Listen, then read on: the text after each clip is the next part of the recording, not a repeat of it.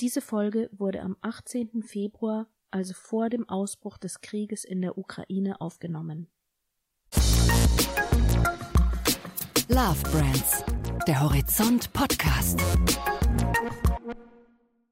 Herzlich willkommen zu einer neuen Folge von Horizont Love Brands. Horizont Love Brands ist unser Podcast über Marken, die wir lieben und über die Menschen, die dahinter stehen. Mit mir hier im Studio ist mein Ressortkollege Santiago Campillo Lundbeck. Und mir gegenüber sitzt meine Kollegin Bettina Sonnenschein.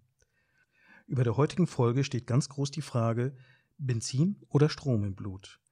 Darüber haben wir mit dem Marketingverantwortlichen einer der automobilen Love Brands schlechthin gesprochen, Robert Ader, dem CMO von Porsche. Und wir haben dabei viel gelernt über die Leidenschaft von Porsche-Fans, über das sinnliche Vergnügen, das sie sich wünschen und auch darüber, dass man niemals aufhören sollte zu träumen. Driven by Dreams ist immerhin der Kampagnenclaim. Aktuell erleben wir ja eher einen Albtraum an den Zapfsäulen, aber Porsche war schon immer eine Marke, die in großen Emotionen und in großen Zeiträumen gedacht hat. Die Markenstrategie muss auch über die Tagesnachrichten hinaushalten. Deshalb wollten wir von Robert Ader wissen, wie will die Marke, deren Image doch so sehr von der Technik des Verbrennungsmotors geprägt ist, ihren Nimbus in die elektrische Ära übertragen? Überraschung. Die Kundinnen selbst zeigen Porsche dafür buchstäblich die grüne Flagge. Und übrigens, Robert Ader erfreut sich nicht nur an der brachialen Geschwindigkeit eines elektrischen Porsches, wie er selbst dazu sagt, sondern rauscht privat auch gern mal rasant eine gute Skipiste hinunter. Deshalb sollte jetzt auch dieses Podcast Fahrt aufnehmen. Viel Spaß beim Zuhören.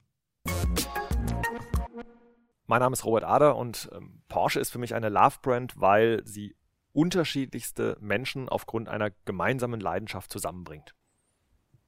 Das ist kurz und knapp.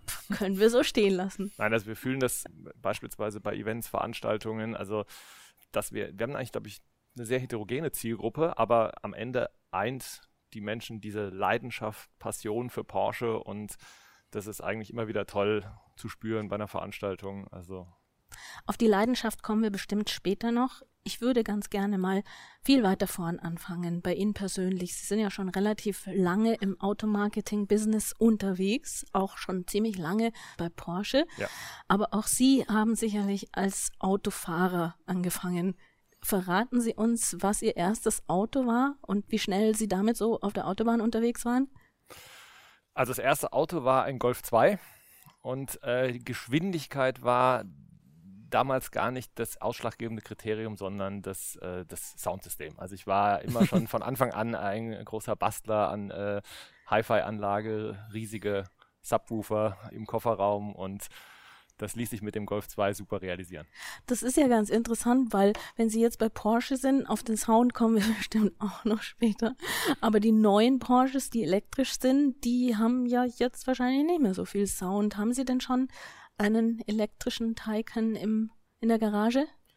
Äh, ich fahre Cayenne Hybrid äh, tatsächlich. Ähm, ist auch ein Konzept, was für mich auch gut funktioniert, weil ich eigentlich faktisch unter der Woche kein Benzin verbrauche. Also ich komme mit dem Hybrid bestens von der Arbeit nach Hause und wieder in die Firma. Und am Wochenende für die Langstrecke hat man dann trotzdem den Verbrennungsmotor. Also für mich funktioniert das Konzept gut, aber natürlich äh, auch schon viel Taycan gefahren. Und auch beim Thema Sound muss ich sagen, ähm, wir haben, der Taycan hat ja einen elektrischen Sound und wir haben auch noch einen optionalen E-Sound, der also wirklich äh, faszinierend klingt, sehr modern, innovativ, würde fast ein bisschen sagen wie in so einem, in einem Raumschiff.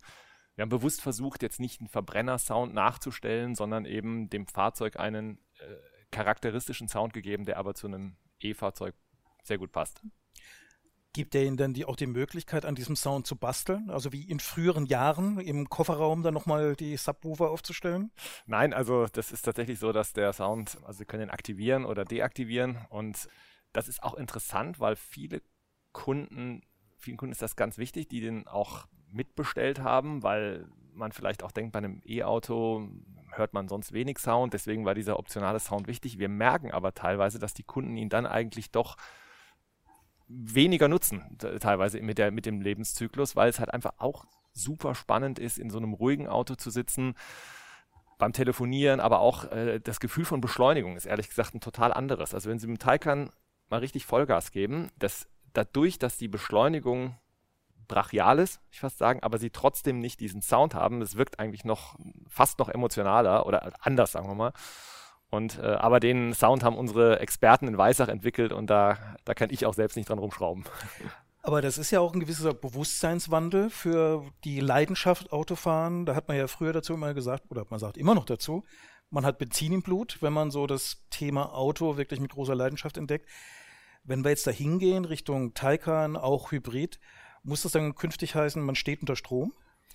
Das wäre eine gute Formulierung, glaube ich. Also, Wir verkaufen es Ihnen.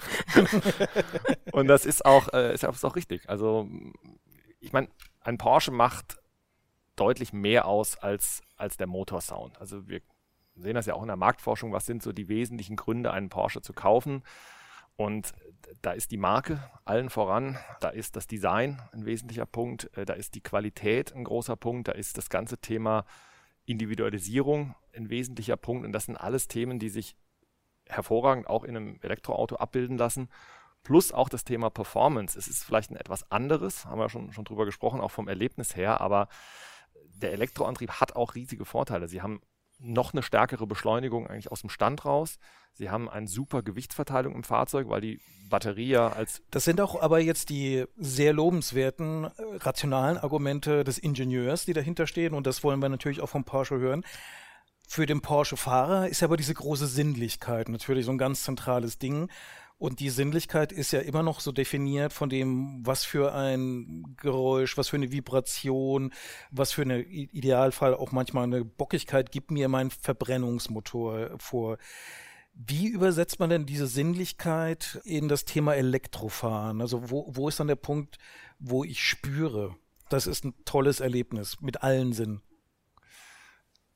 Also ich glaube, Sie, Sie haben das gut, also ein paar Themen haben wir schon gestriffen. Also es ist tatsächlich so, auch Beschleunigung ist was, ist eine Sinnlichkeit, dass das Design des Fahrzeugs ist eine große Sinnlichkeit. Wie gesagt, das ganze Thema Interieur, wie stark Sie das Fahrzeug individualisieren können, das ist eine Sinnlichkeit. Aber Sie haben recht, es gibt sicherlich auch ähm, Punkte, die, die werden sich verändern. Zum Beispiel das ganze Thema mechanische Handwerkskunst. Das war immer, ist immer was, was Kunden an früheren Sportwagen sehr geschätzt haben. Also wenn sie bei so einem Oldtimer-Treffen sind, also da haben eigentlich fast alle immer den den Motorraumdeckel auf, weil man da halt eben reingucken kann, weil man das sehen kann. Das ist natürlich was, was bei einem E-Fahrzeug ähm, schwieriger ist. Das heißt, das müssen wir einfach auch durch andere äh, Themen ablösen, kompensieren. Und ich glaube, da kommt jetzt wiederum das ganze Thema Individualisierung, Materialien. Wie fühlt sich ein Innenraum an? Welche Haptik habe ich da? Welche Möglichkeiten habe ich, das Fahrzeug auf mich zu personalisieren? Das sind Themen, wo wir dann das Thema Handwerkskunst, Qualität stärker spielen müssen als vielleicht sogar noch in der Vergangenheit, weil andere Dimensionen dort nicht mehr so deutlich sichtbar sind. Weil sie ja nicht mehr die Möglichkeit haben zu sagen, ich äh, verchrome den Kühler und mache daraus jetzt ein Kunstwerk. Das wäre jetzt bei einem Stromer ein bisschen schwierig. Richtig, ja. Also da es ist etwas schwieriger in den Motorraum zu gucken und äh, genau. Das, aber ich glaube, es gibt ein paar andere gute Möglichkeiten, das zu zeigen. Ich überlege gerade, wie sinnlich das wird, wenn man an dieser, an diesem Steckplatz arbeitet. Aber es gibt auch, also sinn, sinnlich ist. Und also, Sinnlichkeit. Es gibt zum Beispiel ein super Feature äh, im Taycan, das ist die elektrische Ladeklappe. Ob ich sinnlich ist vielleicht jetzt nicht ganz das richtige Wort, aber es ist einfach faszinierend und innovativ. Sie können die Ladeklappe, also mit einem Fingerstreif öffnen und dann äh, geht die quasi elektrisch zurück und einfach was, was auch nach x-mal Taycan fahren immer wieder faszinierend ist, wie das funktioniert, wie das aussieht. Also ich glaube, wir finden schon noch ein paar ganz gute Lösungen, um dieses Besondere in dem Fahrzeug zu bieten. Ja. Hört sich so insgesamt ja auch ganz gut an, wenn man auf die Zahlen guckt. Die Verkaufszahlen von Porsche sind insgesamt gut, auch das elektrische Geschäft läuft ganz gut. Trotzdem hatte ich so das Gefühl, als ich so auf die Entwicklung der Strategie geguckt habe, der Nachhaltigkeitsstrategie, der sie sich ja letztendlich unterwerfen müssen, dass das noch so ein bisschen so ein Auf und Ab ist. Da hieß es erst, bis 2030 soll alles äh, elektrisch sein und der 911er, der bleibt aber Verbrenner. Dann hieß es, nee, der kommt als letzter, dann hieß nee, da wird Hybrid, jetzt haben wir eine andere Lösung gefunden für Hybrid. Ich stelle mir das nicht ganz einfach vor, auch als Kommunikationsgrundlage diesen Transformationsprozess zu begleiten. Also wenn das bei Ihnen so angekommen ist, wie Sie es gerade beschreiben, dann äh, nehme ich das als Ansporn, dass wir da noch ein bisschen besseren äh, Job machen müssen, weil ich glaube, wir haben schon eine sehr klare Strategie. Äh, als erstes ist mal ganz klar, das Thema Klimaschutz ist das wichtigste Thema unserer Zeit und das ist auch für Porsche der Fall. Wir haben deshalb ganz klar meines Erachtens eine der radikalsten Elektrifizierungsstrategien in der Branche. Wir sagen, 2025 wollen wir 50 Prozent und 2030 wollen wir 80 Prozent Porsche-Fahrzeuge mit einem vollelektrischen oder teilelektrischen Antrieb haben. Und wir sind da mit dem Taycan, haben wir, glaube ich, einen sehr guten Schritt gemacht. Ähm, es wird auch zukünftig ja der, der Macan ein elektrisches Fahrzeug werden, was für uns ein großes, äh, eine große Stückzahl hat. Also insofern sind wir, glaube ich, optimistisch, dass wir diese Ziele auch erreichen können, investieren da auch massiv rein. Also wir haben, wir werden bis 2025 15 Milliarden in das Thema Digitalisierung und Elektrifizierung investieren. Also wir haben da, glaube ich, schon eine klare Strategie. Wir sagen aber auch, dass es einen Dreiklang an Antriebsarten gibt. Elektrische Fahrzeuge haben wir gerade drüber gesprochen, Hybridfahrzeuge, wie gesagt, in einigen Anwendungszwecken auch wirklich sehr äh, erfüllen hervorragend den Kundennutzen und sind trotzdem deutlich verbrauchsärmer als jetzt beispielsweise reine Verbrennungsfahrzeuge. Und es gibt natürlich auch ein paar Fahrzeuge, da lohnt da ist einfach der Verbrennungsmotor, wir haben gerade darüber gesprochen, bezüglich Sinnlichkeit, Performance, äh, Geräusch unschlagbar. Das sind teilweise aber auch Fahrzeuge, wenn Sie wirklich die super Sportwagen nehmen, die fahren Kunden manchmal wenige tausend Kilometer im Jahr auf der Rennstrecke, ja, an, mal an einem Sonntagmorgen. Und, und auch da sagen wir aber, dass da wollen wir uns natürlich nicht mit zufrieden geben, sind ja auch äh, sehr stark äh, dran, das Thema E-Fuels als eine zusätzliche, ein, ein, zusätzliches Element in der auf dem Weg zu, zu einer bilanziellen äh, CO2-Neutralität äh, sind dabei, haben mit Siemens zusammen in, in Chile eine Pilotanlage aufgebaut mhm. und das funktioniert auch schon und das Faszinierende ist nicht ganz unumstritten. Ist richtig. Also es ist insofern, es ist, ich glaube, es ist dann insbesondere umstritten, wenn man sagt, das ist eine, eine klare Alternative zur Elektromobilität. Das sagen wir aber gar nicht. Mhm. Wir sagen, Elektromobilität ist klar die Strategie von, von Porsche und es kann Fälle geben, da sind e oder es wird Fälle geben, da ist E-Fuels eine, eine sinnvolle Ergänzung. Alleine, sie wenn sie sich was, den. Damit die Leute dann am Sonntagmorgen diese 10 Minuten Runden drehen können. Ich glaube, man braucht als allererstes mal was für einen riesigen Carpark, den es heute gibt, der erstmal nicht elektrifiziert werden wird. Das sind Millionen von Fahrzeugen. Klar, die verschwinden äh, nicht von insofern, heute auf morgen. Genau. Und da kann E-Fuels schon einen Beitrag zu leisten, aber ganz klar nicht als Alternative zur Elektromobilität, sondern als Ergänzung. Wie nehmen Sie denn da die Hardcore-Traditionalisten unter Ihren Markenfans mit? Also das mag jetzt ein bisschen eine Unterstellung sein, aber ich würde speziell Porsche unterstellen, dass sie dann doch eine Gruppe von, nennen wir sie mal, die Bleifuß-Intifada haben, die äh, sagt, Porsche ist für mich wirklich auf der Autobahn Gas geben zu können und das will ich mit dem klassischen Verbrennungsmotor machen. Strom ist für mich nicht mehr Porsche. Merken Sie, dass es diese Gruppe gibt? Sind die für Argumente zugänglich oder haben Sie dann Querdenkerphänomen, wo Sie sagen, okay, die sind vielleicht dann irgendwann auch mal für uns verloren?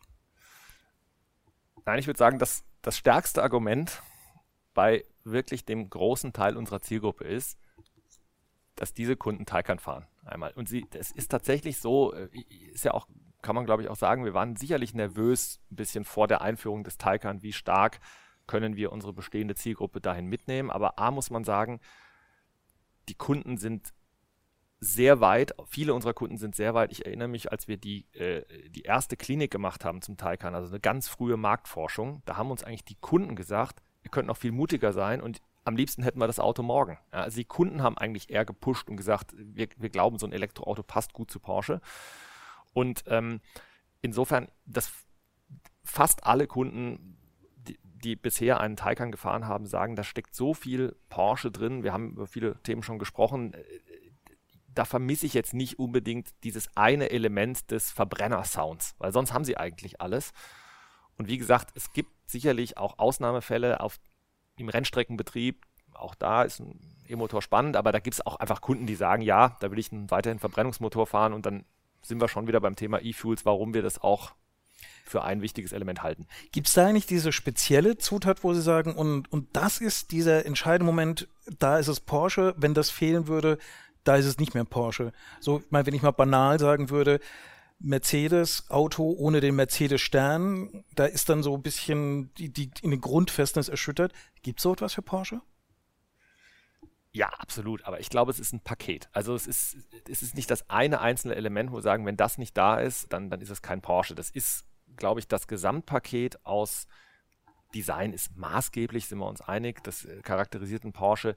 Aber auch ähm, zum Beispiel das Thema Sitzposition. Also in unseren SUVs sitzt man ähnlich wie in den im 911er, also was das Thema äh, Pedale, Sitz, Lenkrad angeht. Das ist ein ganz wichtiger Punkt, den, den werden Sie so rational nicht, nicht merken, aber Sie sagen irgendwie, wenn Sie Makan gefahren sind, das Auto fühlt sich schon sportlicher an als vielleicht ein anderer ähm, SUV.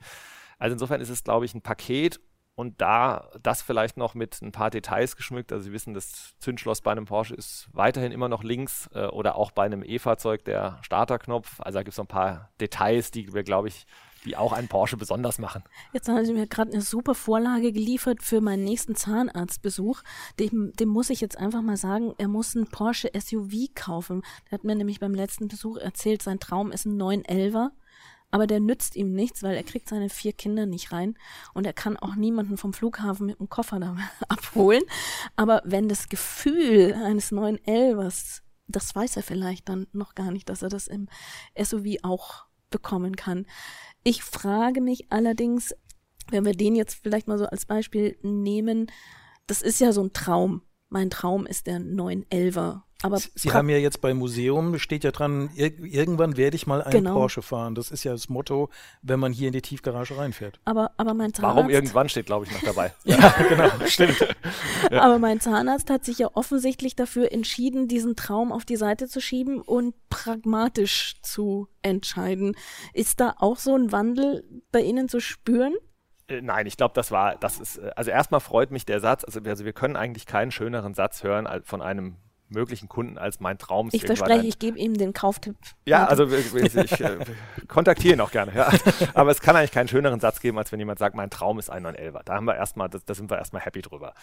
Und es ist richtig, das ist ja auch damals der Grund gewesen, eigentlich, warum wir mit das Thema SUV, äh, auch der Cayenne war damals ja der erste SUV, eingeführt haben, weil wir wissen, es gibt Menschen, die eigentlich von dem Fahrverhalten, von der Marke, von dem Design, von der Individualisierung eines Porsches träumen, aber wo einfach der 911er aktuell nicht exakt zur Lebenssituation passt. Und genau dafür sind die SUV-Fahrzeuge perfekt. Und deswegen versuchen wir ja auch die SUV-Fahrzeuge, was so ein paar Details und, und, und Fahrverhalten, Sitzposition, dass sie auch sehr stark an den 911er erinnern. Und vielleicht äh, erfüllt er sich ja deinen Traum dann später. Oder wir haben auch viele Kunden, die haben kleine Kinder, ehrlich gesagt, weil sie können ja mit vier Personen im 911er fahren. Die beiden Mitfahrer hinten dürfen nur nicht zu groß sein. Ja, es sind aber ja sechs zusammen. Ja, okay, das, Das, dann, dann da wird's- dann da im Elfer schwierig. zu eng. Und dann sehe ich da auch noch eine andere Gefahr. Vier Kinder, das schreit danach, äh, dass der bald die Diskussionen führen muss, wie es mit einer ökologischen Zukunft und dem Verhalten der Eltern aussieht. Auch das ist ja was, was sehr stark im, im Wandel ist. Jetzt ist Porsche trotz alledem mit dem Begriff Luxus und Premium ja sehr eng verbunden. Wo stellt man sich dann da jetzt auf? Also ich würde erstmal sagen, dass Luxus und Nachhaltigkeit sich auf keinen Fall widersprechen. Ich würde sogar sagen, teilweise im Gegenteil. Also wenn Sie, also wir, äh, also knapp zwei Drittel aller jemals gebauten Porsche fahren heute noch. Also es ist ein Produkt, was sehr langlebig ist, was viele unserer Kunden hegen und pflegen. Das heißt, es ist eigentlich äh, fast an der Stelle genau das Gegenteil von, von äh, Wegwerfgesellschaft, sondern sie, sie bauen das Fahrzeug einmal und man muss sagen, beim Bau eines Fahrzeugs, genau da entsteht ja auch relativ viel CO2-Energie. Und wenn das dann sehr lange, äh, äh, ein sehr langes Leben führt, das Fahrzeug, dann ist das, glaube ich, was, was sich erstmal gut verträgt. Das ist auch, finde ich, bei vielen anderen Luxusgütern so. Also gerade auch sehr teure äh, Taschen äh, etc., äh, die haben oftmals ein wesentlich längeres und damit auch nachhaltigeres Leben. Aber ich, ich glaube, die Diskussionen, die, die, die wird Ihr Zahnarzt mit seinen Kindern führen. Das ist auch absolut richtig. Und äh, ich glaube, da muss man einfach auch vielleicht mal die Argumente, haben wir gerade eben schon drüber gesprochen, führen. Also auch Porsche muss, muss da äh, sehr wachsam sein und auch sehr konsequent sein. Und deswegen das Thema Elektrifizierung ist für uns äh, ein maßgebliches Thema und die, die Energie muss auch aus regenerativen Quellen kommen. Es bringt nichts, wenn wir schneller elektrifizieren, als der Strommix mitkommt. Aber ich glaube, das sind Diskussionen, die, ähm, die wir da führen. Und äh, Ich glaube, dass wir da aber ganz gut für aufgestellt sind. Er, hat, glaube ich, gute Argumente.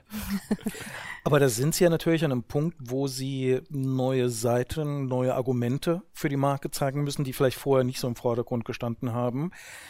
Sie gehen ja auch in andere Foren rein. Also Sie sind in diesem Jahr zum ersten Mal bei South by Southwest ja. als Partner dabei. Ich habe auch gesehen, hier in Stuttgart am Pragsattel bauen Sie ja auch nochmal ein neues Erlebnisraum für Porsche, der ja auch so ein bisschen definieren soll, wie sieht der Porsche-Handel in der Zukunft aus, was, ja. was kann man da präsentieren. Wenn Sie mal so beschreiben würden, diese beiden Fokuspunkte, was zeigen die von der Marke Porsche, was man so vielleicht vor zehn Jahren noch nicht gesehen hat? Also Sie haben recht, dass ähm, die Elektrifizierung, ich würde nicht sagen, dass sie das Markenbild von Porsche massiv verändert, weil es, glaube ich, viele Punkte gibt, die, die wir auch in einer elektrischen Welt äh, gut unterstreichen können, aber es gibt schon auch Dimensionen, die Porsche verändern. Wir werden sicherlich wesentlich digitaler, wir sind nicht mehr eine Software-Company. Das ist einfach mit elektrischen Fahrzeugen nochmals wichtiger, das ganze Thema äh, App, Ladeplanung etc. Also werden Connectivity werden sehr viel deutlicher Software getrieben. Und, und das ist das Interessante, es ist schon so, dass die Elektromobilität uns Zugang zu Zielgruppen schafft, die wir vorher nicht erreicht hätten. Und da ist zum Beispiel South by Southwest äh, jetzt ein, ein, wichtiger Bestandteil. Ähm, wir freuen uns richtig drauf. Es geht jetzt im, im März, ist das erste Jahr, wo es losgeht, weil wir dort so im Bereich Creative Leader, glaube ich, eine Zielgruppe äh, treffen, für die Porsche eigentlich erst mit diesem hochinnovativen Elektrofahrzeug wie im Taycan so, so richtig relevant wird. Deswegen, wir werden dort das Thema Design in den Vordergrund stellen. Ist eine, wir zeigen dort ein paar Studien, die wir, ähm, die nie gebaut wurden bisher, die in Weissach mal erträumt wurden, aber die, die bisher nicht in, in Serie gegangen sind. Also sehr, sehr seltene Fahrzeuge. Design wäre jetzt auch mein erster Gedanke gewesen. Ja, das ist, das ist, wir haben natürlich überlegt, was ist ein Thema, was, was, was diese Zielgruppe, die bei der South by Southwest ist und Porsche wirklich vereint. Und da ist Design eben was, was sehr naheliegend ist. Und diese, diese Unseen-Studien, die wir dort zeigen, sind das ist, ja, das ist ja auch eine große Ansage. Porsche Unseen von einer Marke, die ja zu den bekanntesten weltweit gehört. Welche Seite, muss man ja da fragen, hat man von Porsche noch gar nicht gesehen, dass sie da tatsächlich erstmal enthüllt werden kann? Also da stehen äh, wenn ich mal ein Beispiel nehme, ich glaube ehrlich gesagt, das steht jetzt nicht in, äh, bei der South by Southwest aus, aus ein paar anderen Gründen, aber äh, wir haben zum Beispiel einen, einen Bus mal gemacht. ja, es, äh, aber es ist also, der, der stand auch auf der IAA. Ähm, also es, das, äh, es gibt, wenn Sie früher in die Historie gucken, dann gibt es bei den Rennen waren relativ oft VW-Busse dabei als Begleitfahrzeuge für Material, für Mechaniker. Und äh, da gibt es so ein ikonisches Fahrzeug, Renndienst heißt es, so ein rotes. Und ähm, äh, dieses Fahrzeug haben wir quasi mal in die Neuzeit überführt. Also es ist ein moderner Renndienstbus. Dann steht dort ein extrem kleines Fahrzeug. Das ist ein bisschen ähm, der, das Highlight von unserem äh, Designchef, vom, vom Michael Mauer, der immer von diesem, von diesem super leichten kleinen Sportwagen träumt. Die 718 Modelle beispielsweise, sie sind ja schon relativ klein und leicht, aber wenn sie natürlich am Ende den, den, den weltweit alle Sicherheitsstandards erfüllen möchten, müssen alle Anforderungen auch von beispielsweise asiatischen Kunden an Komfort, an Größe, dann gibt es eventuell noch einen Raum für einen noch kleineren, noch agileren Sportwagen und so. Und der steht da zum Beispiel auch. Also als smart Spiel. für Leute, die es wirklich eilig haben. Ja, smart will ich nicht sagen. Ein kleiner Roadster. Ja. Mini-Boxster würde ich äh, äh, am ehesten beschreiben. Selber ja eine spannende Frage. Mini Cayman. Wie, wie, wie verrückt können Sie, wie verrückt müssen Sie da werden? Ich meine, es ist jetzt kein Geheimnis, dass ein Taycan natürlich in der Konkurrenz mit einem Tesla steht. Da ist ja ein eher exzentrischer Unternehmenschef äh, an der Spitze und quasi der ja, äh, sein eigenes Testimonial, der dann auch mal ganz gerne einen Tesla in der Rakete Richtung Mars schickt. Jetzt einen Raketenstartplatz haben sie bei Porsche in Zuffenhausen, obwohl sie ja hier gut ausgestattet sind, noch nicht zu bieten. Das ist richtig, ja. Was können sie denn machen, um ja auch den Markenclaim Driven by Dreams äh, einzulösen? Also wie, wie groß müssen sie da träumen? Sehr gute Frage. Also äh, also erstmal haben Sie, haben Sie recht, Tesla ähm, haben wir großen Respekt vor, macht wirklich eine tolle Erfolgsgeschichte und hat auch, glaube ich, dem Thema Elektromobilität ein, ein einen riesen Boost gegeben. Also es, es machen wirklich vieles richtig. Und äh, es ist aber auch so, dass das, was Elon Musk macht, jetzt vermutlich nicht zu Porsche passen würde. Das würden auch unsere Kunden, glaube ich, in Summe nicht begrüßen. Aber auf also der keine Porsche Flammenwerfer in nächster Zeit. Genau, das ist erstmal nicht geplant. Raketen äh, ins Weltall schießen mit Porsches haben wir auch äh, aktuell nicht geplant. Aber mutige Ideen, äh, klar, Porsche muss überraschen, äh, will überraschen. Also insofern äh, sowas wie die Anzin-Studien oder auch mutige Studien. Wir haben auf der IAA ein, ein rein elektrisches äh, Rennfahrzeug gezeigt. Es war, glaube ich, auch ein ganz, ganz, ganz mutiger Wurf, aber auch im Marketing. Also wir wollen da überraschen, äh, wir wollen da mutig sein. Wir können das auch als Marke, glaube ich. Und das ist ein, das Thema Driven by Dreams ist ein bisschen anders gemeint. Also ich glaube, da ist nochmal wichtig die Frage, also ich glaube, es ist ein extrem hohes Gut, dass Menschen Träume haben. Daraus sind viele tolle Erfindungen erstanden das, das lässt Menschen optimistisch sein, das treibt Menschen an und am Ende ist auch Porsche eigentlich aus so einem Traum entstanden. Also der Ferry Porsche hatte ja nach dem Krieg, eigentlich in einer Zeit, wo das jetzt nicht üblich war, von einem kleinen Sportwagen geträumt. Gibt es auch ein schönes Zitat von ihm, wo er sagt, am Anfang schaute ich mich um, konnte aber den Wagen, von dem ich träumte, nicht finden, also beschloss ich ihn mir selbst zu bauen. Und das ist eigentlich der Grund oder der Ursprung, wie Porsche entstanden ist. Wir gucken quasi fast von hier auf, das, auf die Halle, wo das passiert ist. Und und das ist auch was, was wir ganz viel von unseren Kunden hören. Sie haben es eben gerade eigentlich auch gesagt. Der Zahnarzt, der gesagt hat, ich träume mal von einem äh, 911er. Und wir haben gesagt, dieses hohe Gut, dass Menschen Träume haben, das wollen wir als Marke unterstützen. Da wollen wir für kämpfen, dass das weiterhin so ist und wollen eigentlich noch einen Schritt weitergehen und auch Menschen dabei helfen, sich diese Träume zu, diese Träume zu realisieren. Und das muss jetzt nicht ein teures Auto sein. Das kann ein ganz anderer Traum sein. Wir arbeiten mit Sportlern zusammen, die gewisse Träume haben. Das kann auch in der Gesellschaft ein Traum sein. Ich, ich will irgendwas Großes verändern. Und wir sehen es ein bisschen als unsere Chance an, dass wir den manchen Menschen dabei helfen und eben so dieses Thema Driven by Dreams auch, auch mehr in die, in die Praxis noch übersetzen. Was wäre denn Driven by Dreams für Sie? Ich meine, wir wissen von Ihrem beruflichen Werdegang, Sie sind Porsche eigentlich sehr, sehr treu geblieben ja. über all die Jahre. Ich wage mal zu behaupten, der Traum ist nicht irgendwo anders zu arbeiten. Ja, das ist richtig. Also ich bin jetzt seit 20 Jahren bei Porsche und äh, habe dort verschiedenste Funktionen, auch mal im Vertrieb gehabt etc., also nicht immer im Marketing. Aber das Unternehmen hat sich in den 20 Jahren eigentlich so entwickelt, dass ich keinen einzigen Tag das Gefühl hatte, es wird langweilig oder es gibt nicht mehr noch äh, tolle Sachen zu tun. Insofern haben Sie völlig recht das, das würde ich nicht als Traum bezeichnen, woanders zu arbeiten. Sie hätten den Moment jetzt nutzen können für eine kleine Bewerbung. War nicht mein Ziel. Aber gut. Aber gibt es da noch einen anderen Traum? Also haben wir da den Extremsportler Robert Ader vielleicht verpasst oder den Poeten Robert Ader? Nee, beides. Also ich bin, äh, ich mache gern Sport, also ich bin gern im, im äh, Wintersport mache ich viel. Äh, also wir jetzt in den Bergen unterwegs, im Schnee, aber jetzt auch nicht zwingend als Extremsportler. Ähm, bin großer Fußballfan, komme aus Mainz, insofern dann ist man äh, automatisch vermutlich Mainz 05-Fan und äh, das sind eher so die, die Hobbys, die Leidenschaften und äh, aber jetzt nicht unbedingt Poet oder Extremsportler. Da habe ich jetzt auch gleich eine, gleich eine kleine Überleitung gebaut, denn nachdem wir jetzt die ganze Zeit über Porsche geredet haben, wollen wir dann auch über die Marke Robert Ader ein bisschen sprechen und im Marketing-Logik bedeutete Marke zu definieren, die vier Ps dazu zu finden. Und das sind dann jetzt Ihre vier Ps, Herr Adam. Place, Price, Product, Promotion. P wie persönlich.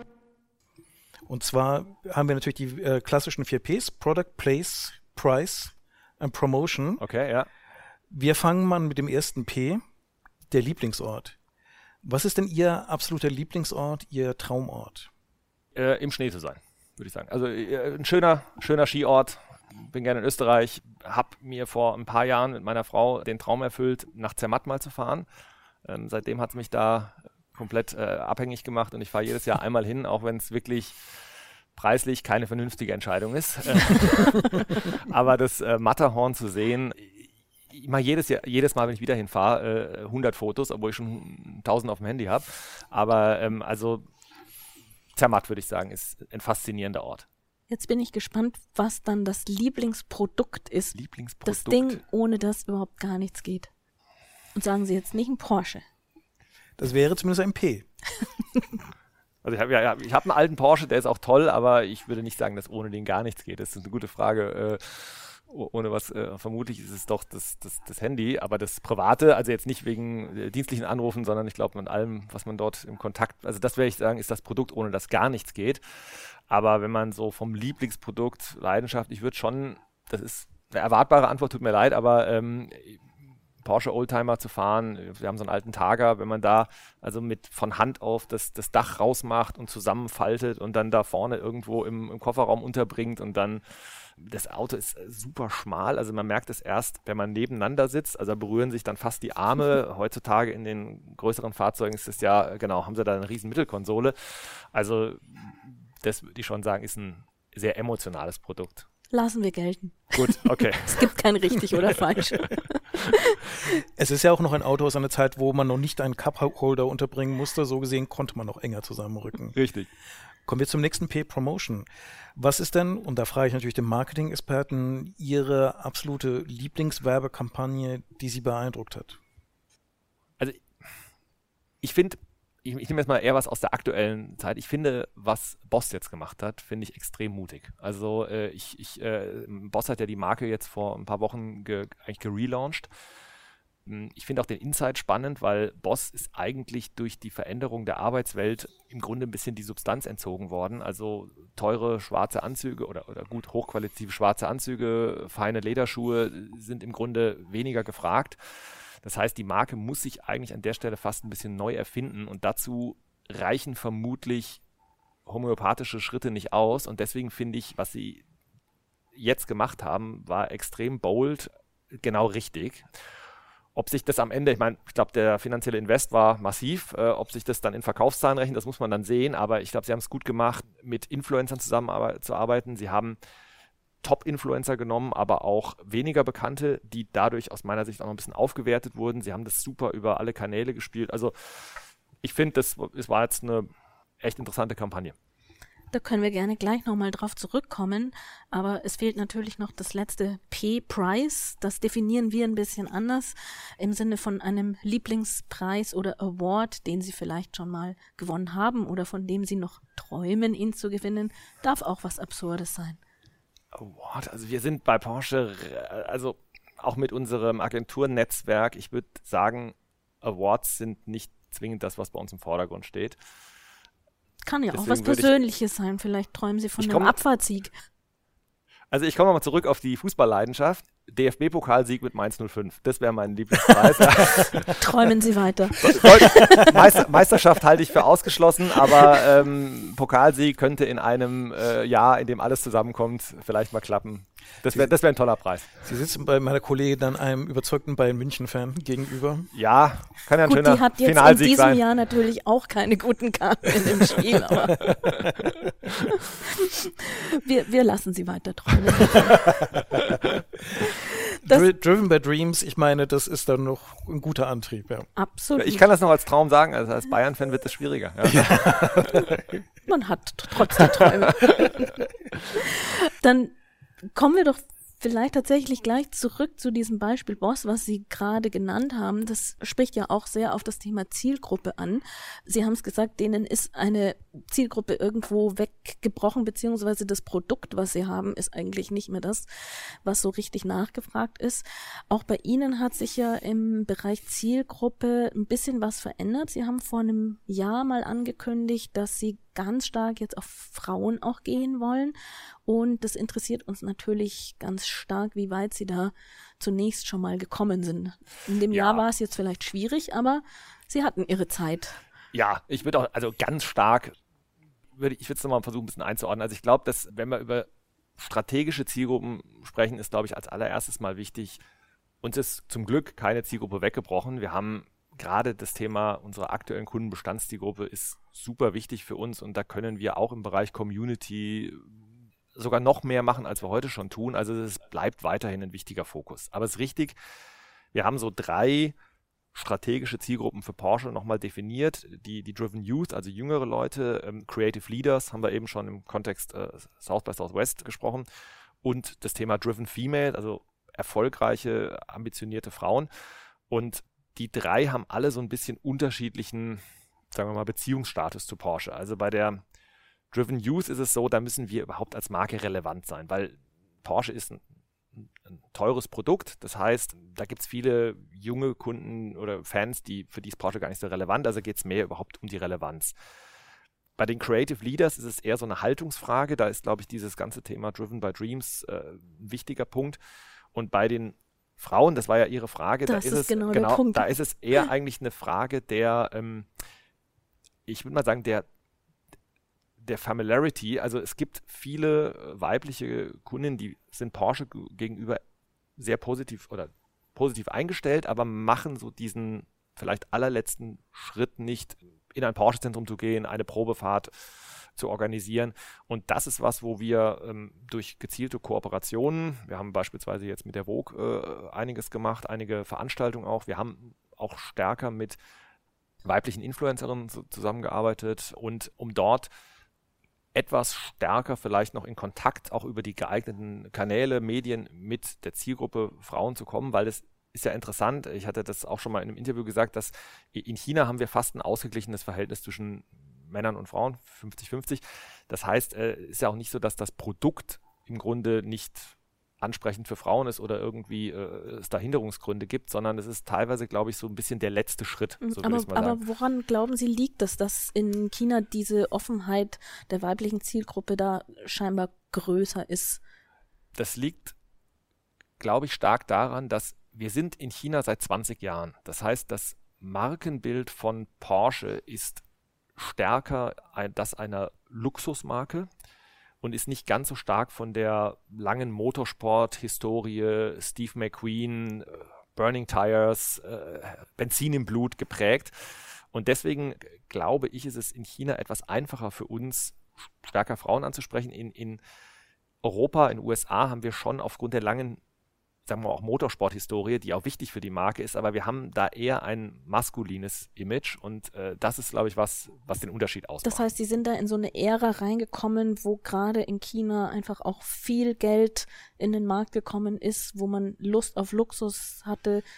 Ja, mit, mit Sicherheit. Und da diesen klassischen Luxusbegriff auch damit bedienen kann. Dann. Ja, wobei wir da wiederum auf der anderen Seite die die, sagen wir mal, die, die Challenge haben oder, oder stark daran interessiert sind, auch den chinesischen Kunden wiederum diese Seite von Porsche aus dem Motorsport etwas näher zu bringen, dieses, diese, ähm, diese Heritage, die wir haben, diese Tradition, weil die Gefahr natürlich, wenn sie wirklich als reine Fashion-Brand oder Luxus-Brand wahrgenommen werden, ist, könnte natürlich sein, dass die Kunden nicht so loyal sind und vielleicht, wenn dann in fünf Jahren eine andere Marke hip ist, dann schneller wechseln. Bei einer Handtasche und, tauscht man auch gerne mal die Lieblingsmarke aus. Genau, also deswegen, ja. Also insofern, äh, ich glaube, wir müssen in China, äh, machen wir auch etwas stärker sagen, oder weiterhin unsere, unsere Tradition, unsere Heritage präsent machen weil uns das auch unterscheidet von vielen anderen Marken, die in China mittlerweile sehr erfolgreich sind. Nicht nur Tesla, sondern auch ähm, es gibt sehr ernstzunehmende chinesische Wettbewerber, NIO beispielsweise, wirklich äh, gut unterwegs.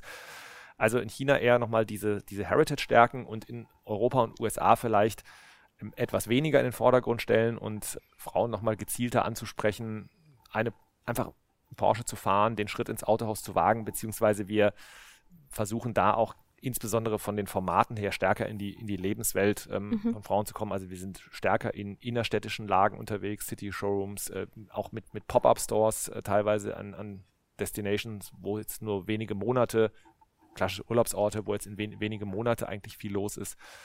Und glaube ich, kommen da aber ganz gut voran. Das ist auch, es ist auch nicht so, dass man muss eins beachten. Ich würde nicht sagen, dass wir unerfolgreich sind, mit Frauen in Kontakt zu treten, weil wenn Sie sich anschauen, wie viel Prozent Frauen Fahrzeuge über 60.000 Euro kaufen, da ist die, das Verhältnis zwischen Männern und Frauen nicht mehr 50-50. Das ist einfach so. Frauen geben dann vielleicht für andere Sachen noch mehr Geld aus, aber bei hochwertigen Fahrzeugen ist einfach so, dass die beispielsweise jetzt in Deutschland schon noch deutlich stärker von Männern gekauft werden. Und wenn man das wiederum zugrunde legt, sind wir, glaube ich, auch, was unseren Frauenanteil angeht, auch, auch sehr gut unterwegs eigentlich. Aber trotzdem, auch da gibt es ja vielleicht Ansatzpunkte, das muss ja nicht ewig so bleiben. Vielleicht äh, verschiebt sich das auch mal in Richtung eines 50-50. Ich könnte mir ja auch vorstellen, dass es ein bisschen daran liegt, dass diese Marke Porsche, dieses Auto an sich eben viele Jahrzehnte sowas war, mit dem der Mann die Frau erstmal beeindrucken wollte. Die sollte da einsteigen und auf dem Beifahrersitz sitzen bleiben. Genau, das, das ist sicherlich genau das Image, was wir nicht bei Frauen äh, erzeugen wollen. Aber es ist eine gewisse Tradition, dass Porsche schon immer ein Thema hatte, mit Frauen in Kontakt zu treten. Früher vom Kunden, jetzt ist das Thema bei Porsche selbst angekommen, mit den Frauen in Kontakt zu treten. Ja, also ich, ich, kann ich, weiß ich ehrlich gesagt gar nicht, ob das ein, äh, ob das ein historisch gewachsenes. Ich, ich sage ja, also, wenn man, es ist interessant, wenn man, denn, wenn man das ein bisschen sagt, wir wollen stärker Frauen ansprechen, dann äh, habe ich auch mit unserem Marktforschungschef mal lange diskutiert, der sagt, ich weiß gar nicht, wir sind doch super erfolgreich, weil bei über 60, 80.000 Euro verkauft, ich glaube in Deutschland, müssen wir mal nachgucken, ich glaube 15 Prozent ist der Frauenanteil dort in dem Markt und in dem, an dem gemessen sind wir sehr erfolgreich. Aber ich, ich glaube, da geht noch ein bisschen mehr und man kriegt das auch aus vielen einzelnen Gesprächen mit, wo einfach, äh, wo, wo ich auch mit Kundinnen spreche, die, die sagen, als dieser erste Schritt nochmal gemacht war und sie vielleicht etwas leichter mit einer Probefahrt oder in Berührung kamen, dass sie sagen, es ist ein super tolles Produkt und passt für mich und ich glaube, das ist ein Ansporn. Was brauchen Sie denn da für eine Balance in der Ansprache? Also wir haben jetzt gerade gesehen, Mercedes hat jetzt gerade so einen Kurzfilm-Epos rausgehauen, was im Prinzip eine automobile Liebesgeschichte war. Also da wurde sozusagen Premium-Design mit sehr viel Emotion unter Vampiren in dem Fall verbunden. Also der große werbliche Auftritt oder ist es tatsächlich so dieses, ich versuche viele Influencer ins Boot zu holen, ich versuche einen relevanten Touchpoint zu sein, also diese Arbeit im Klein-Klein, um ins Relevant-Set für Frauen zu kommen ich würde nicht sagen im Klein-Klein, aber ich, also ich glaube, Stärk, der stärkste Insight, äh, den wir von Kundinnen zurückgespielt bekommen, ist, ver versucht mir bloß nicht ein Frauenauto zu verkaufen und macht bloß nicht äh, Kampagnen, die jetzt also ganz gezielt auf weibliche Zielgruppen ansprechen, sondern die Art und Weise, wie wir kommunizieren, äh, auch die Produkte, das, das ist, würde ich sagen, genderneutral. Es geht meiner Ansicht nach mehr um die Kanäle, in welchen Kanälen sind wir präsent und es geht, glaube ich, darum, so gewisse Hürden, die vielleicht teilweise da sind, abzubauen. Das, das glaube ich, sind die beiden wichtigsten Themen. In der Werbung haben sie ja bei den Kanälen ja doch auch einen gewissen Switch gemacht. Zwei Drittel sind jetzt mittlerweile digital von ihrem, ihrem Kommunikationsetat. Das heißt, die Kanäle, wo sie diese Botschaft inszenieren, ist jetzt nicht mehr so der klassische Automobil-TV-Spot oder die 4C-Anzeige, die ja lange Zeit in der Automobilwerbung sehr, sehr beliebt war. Wo finden Sie denn Ihre Kanäle, wo Sie sagen, da ist die Botschaft auch für die weibliche Zielgruppe richtig platziert? Ist richtig, wir, wir geben ungefähr zwei Drittel für, für digital aus. Ähm, das hat für uns einen riesen Vorteil, weil wir eine sehr, sehr spitze Zielgruppe ansprechen, also deutlich weniger als ein Prozent der Bevölkerung. Und das schaffen wir einfach mit digital wesentlich besser und können es natürlich auch deutlich besser messbar machen. Trotzdem glaube ich, äh, wir dürfen das, man darf es nicht auf die Spitze treiben, weil äh, für, gerade für eine Luxusmarke ist es Premium-Marke ist es extrem wichtig, dass nicht nur der Konsument selbst versteht, wofür die Marke steht, sondern eben auch die Öffentlichkeit versteht, wofür die Marke steht, was die Werte sind. Deswegen werden wir auch weiterhin und ich würde sogar sagen, vielleicht ein kleines bisschen verstärkt wieder das Thema ähm, emotionale Above-the-Line-Kampagnen, die sind für uns emotionale Retail-Auftritte, Visibility. Sie haben eben äh, vom neuen Porsche Design Tower am ähm, in Stuttgart oben gesprochen, der einfach ähm, eine ganz starke Visibility für die Marke schafft. Und ähm, dort wird auch dann das, das Porsche-Zentrum sein, also ähm, wird umziehen hier von Stuttgart ähm, an den Pragsattel. Das ist, glaube ich, Sie haben ja nach den Kanälen gefragt ähm, und äh, das ist, wir erreichen stark unsere Kunden über die klassischen Social, oder klassisch sagt man mittlerweile Social Media Kanäle, Instagram und Facebook. Ähm, in den, wir sind jetzt sehr aktiv auf TikTok, um jüngere Kunden zu erreichen, äh, haben meines Erachtens dort einen der, der besten Automotive-Kanäle und die Messgröße, die für uns bei allen Social-Media-Aktivitäten die entscheidende ist, ist Engagement. Also wir versuchen, wir kaufen keine Reichweite, wir kaufen keine ähm, Followerzahlen, sondern wir messen als allererste Messgröße das Engagement auf unsere Posts in unseren Kanälen und ja, Sie haben es gesagt, auch gerade Zielgruppe Frauen, dort, äh, ich glaube, mit geschickten Kooperationen, sei es mit Marken, ähm, Fashion-Bereich zum Beispiel, sei es mit ähm, Influencern, sei es User-Generated Content, das ist super wichtig für uns, sind wir auch, glaube ich, können wir auch noch besser werden. Wir haben so treue und leidenschaftliche Kunden, die so viel tollen Content produzieren, den können wir noch wesentlich mehr vielleicht sogar auf unseren Social-Media-Kanälen spielen als heute. Und auch das, glaube ich, da gibt es auch viele weibliche Kundinnen, ist, ist was, wo man, wo man, glaube ich, noch gezielter auch, auch weibliche Zielgruppen ansprechen kann. Aber Sie haben ja einen kleinen Antagonismus in Ihrer Marketinglogik, denn auf der einen Seite sagen Sie, das Marketing muss datenbasierter werden. Gleichzeitig haben Sie hier natürlich eine sehr emotionale Marke mit sehr vielen Zwischenschwingungen, die vermittelt werden müssen. Haben Sie schon einen Weg gefunden, wie man Algorithmus auf Emotion trainiert? Also ich, ich, es ist eine, es ist eine Balance, die man treffen muss, haben Sie recht. Ich würde sagen, wir haben noch nicht diesen Algorithmus gefunden. Ich glaube, wir können sehr gut messen, was funktioniert. Wir haben zum Beispiel jetzt super Erfolg gehabt mit ähm, Dynamic Content. Also wenn wir, wenn Nutzer sich ein Fahrzeug konfigurieren und wir dann später im Targeting nochmal genau mit diesem Fahrzeug die Nutzer abholen, funktioniert sehr gut. Ist das jetzt ein Algorithmus auf Emotionen? Weiß ich nicht. Müssen wir noch ein bisschen suchen, um den zu finden. Sie haben ja jetzt aber gerade schon schön erzählt, nochmal die klassischen Werbekanäle auch versus die digitalen und Sie haben immer wieder erwähnt, es ist Premium, es bleibt Premium. Wo sind denn da diese Premium-Umfelder gerade im digitalen? Also ist das nicht auch ein bisschen schwierig? Stichwort Sicherheit des Markenumfelds. Wo finden Sie diese Premium-Umfelder? Ja, ich, also ist eine gute Frage. In den, in den Own Channels, äh, glaube ich, ist es klar kein Problem, äh, wenn wir, also auf unseren eigenen äh, Plattformen, aber wenn wir im Bereich, gut, im Bereich Paid Media kann man es auch relativ gut steuern.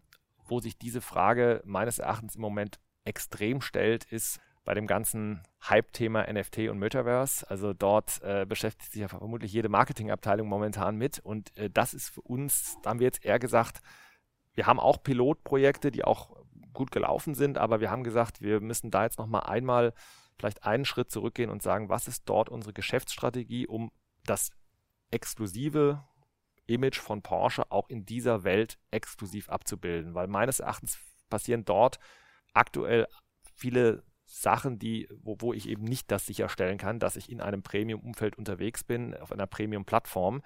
Vielleicht ein bisschen getrieben aus dem Gedanken, jetzt unbedingt schnell vorne mit dabei zu sein. Also das ist zum Beispiel eine, eine relevante Frage, mit der wir uns gerade intensiv beschäftigen.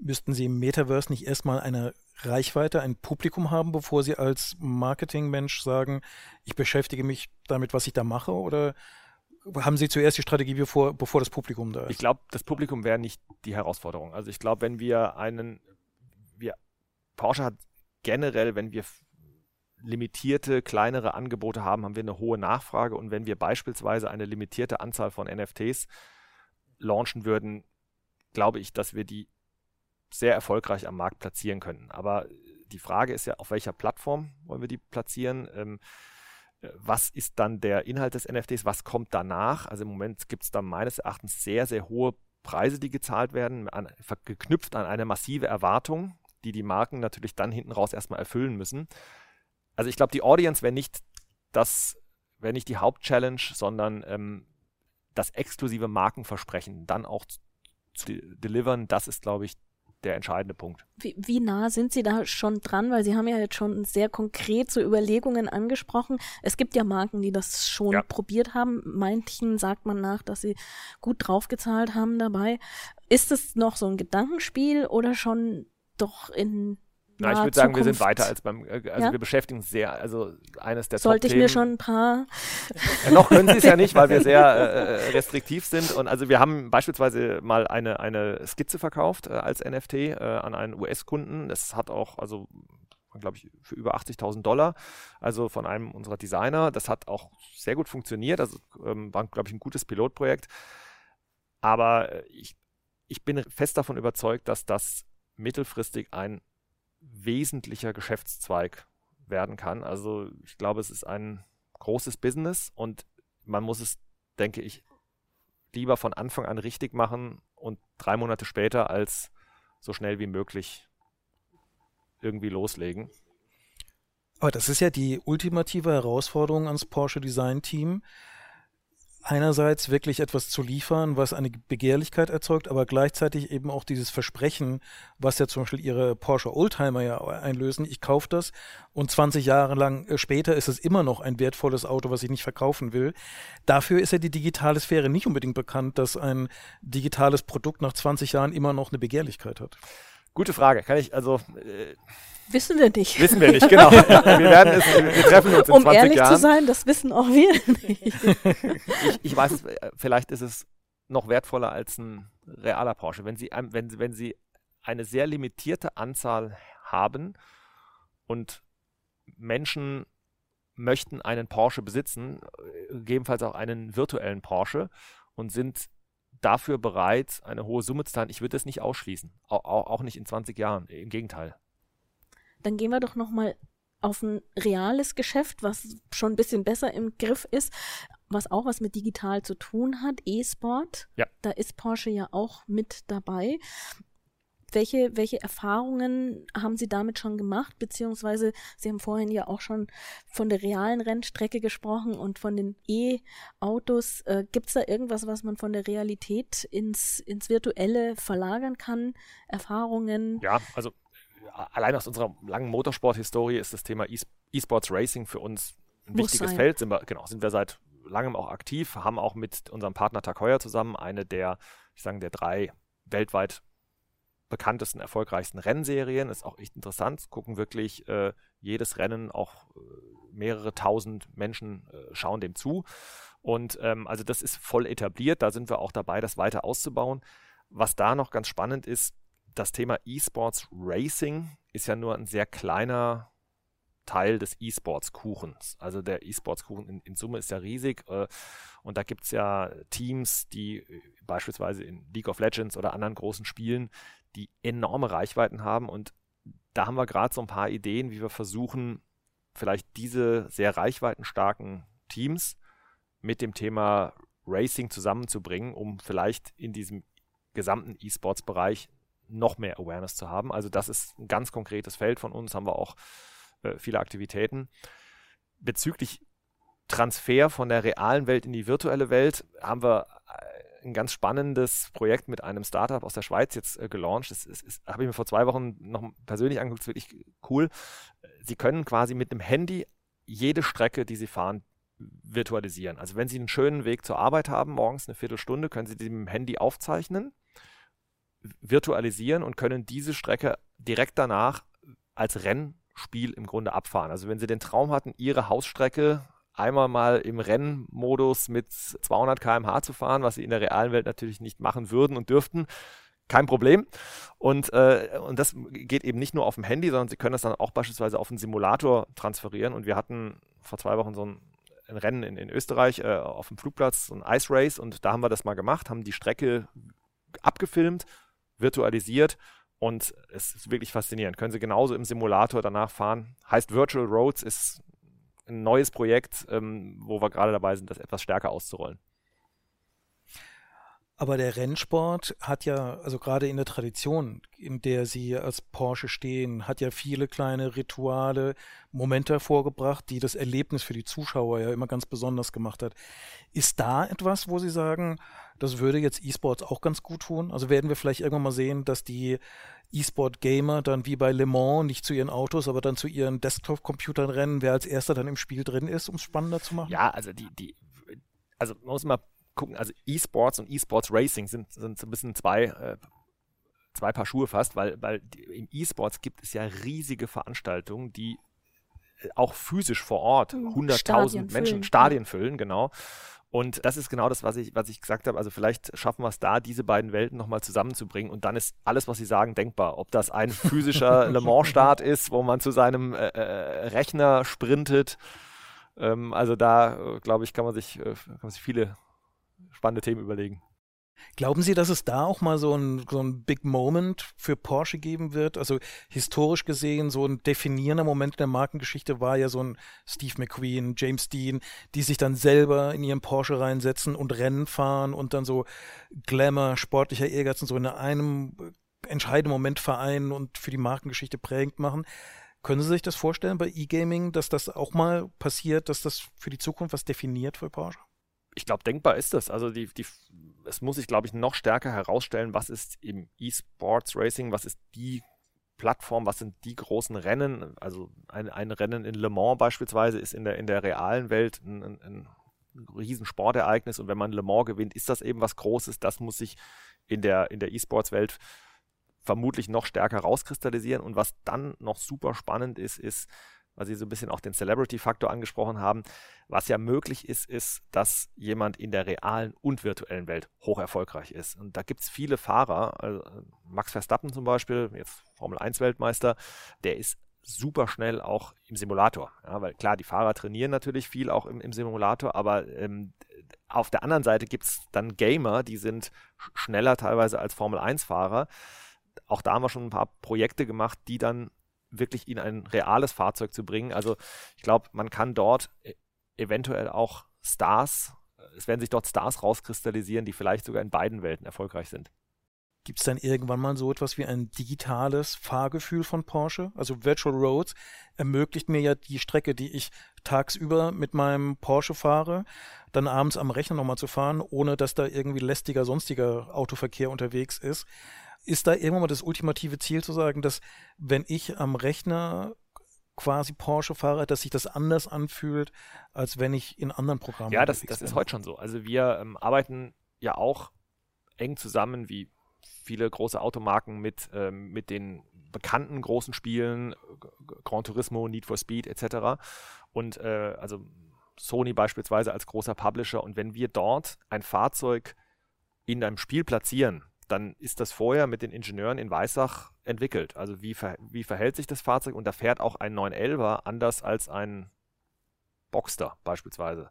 Also das, das machen wir schon heute. Also die, das ist jetzt äh, enge Zusammenarbeit mit der Entwicklung, mit den Fahrwerkskollegen, dass sich die Fahrzeuge in den Spielen charakterlich schon unterscheiden, so wie in der realen Welt. Sie haben ja das Virtual Rose, haben Sie ja gesagt, auch mal selber getestet. Jetzt haben Sie ja in Ihrer Laufbahn schon in einigen Städten gewohnt. Vom eher nicht unbedingt autofreundlichen Mainz bis dann Canberra. Und also Sie hatten eine Auswahl. Welche Strecke würden Sie dann in Virtual Roads nochmal nachfahren wollen? Great Ocean Road in Australien. Also ich habe ein halbes Jahr in Sydney studiert und dann gibt es ja am Südzipfel von Australien gibt die, ähm, die Great Ocean Road, wo die zwölf Apostels sind. Das sind so zwölf Felsen, die äh, aus dem äh, Wasser ragen. Und ich glaube, das wäre jetzt so die erste Strecke, die mir sofort einfällt. Das hört sich nicht verkehrt an. Ich bin jetzt schon am Überlegen, ob ich auf diese Weise vielleicht doch eines Tages nochmal Pikes Peak erleben werde. Und in diesem Sinne würde ich sagen, Herr Ader, ganz herzlichen Dank, dass Sie teilgenommen haben. Vielen Dank, hat mich sehr gefreut. Dank. Danke sehr.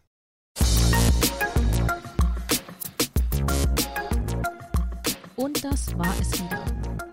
Wie immer hoffen wir, dass es euch gefallen hat und wie immer freuen wir uns über jede Art von Feedback, über gute Bewertungen auf Apple Podcast und Spotify und natürlich über Sternchen und Kommentare aller Art.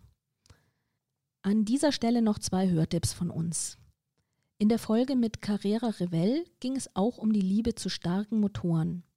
Und mit KitchenAid Marketing-Chef Emanuel Spulak habe ich über die Leidenschaft zu starken Wattzahlen gesprochen. Wer mehr von Love Brands hören will, der kann das nicht nur auf der Horizont Homepage tun, sondern natürlich über jeden üblichen Podcatcher. Am besten gleich abonnieren und keine Folge mehr verpassen. Und damit bis zum nächsten Mal.